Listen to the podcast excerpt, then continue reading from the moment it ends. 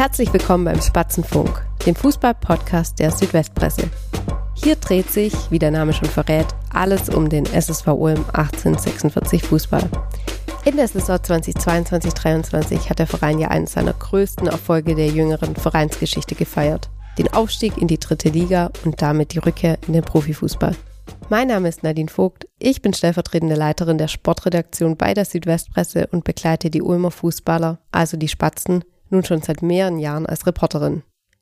In diesem Podcast beschäftigen meine Kollegen und ich uns mit dem aktuellen Spielgeschehen.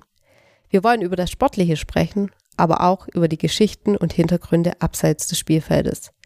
Denn eigentlich ist es beim SSV Ulm immer spannend.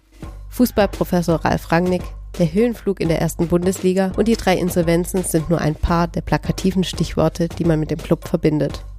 In unserem Podcast hört ihr aber nicht nur unsere Analysen und aktuelle News zum Verein, wir laden auch regelmäßig Gäste ein. Wir wollen mit Menschen ins Gespräch kommen, die den Verein gut kennen, vielleicht auch lieben und detailliert Einblicke geben können. Trainer, Spieler oder Ex-Profis sind natürlich naheliegend. Aber auch Personen aus dem Umfeld, aus Vorstand oder der Fanszene stehen schon auf unserer Liste.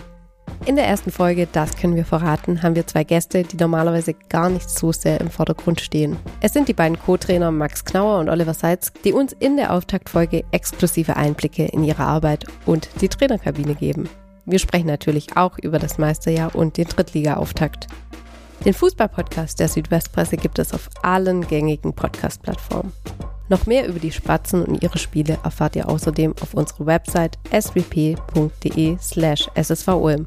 Und all unsere Podcasts findet ihr unter swp.de slash podcast.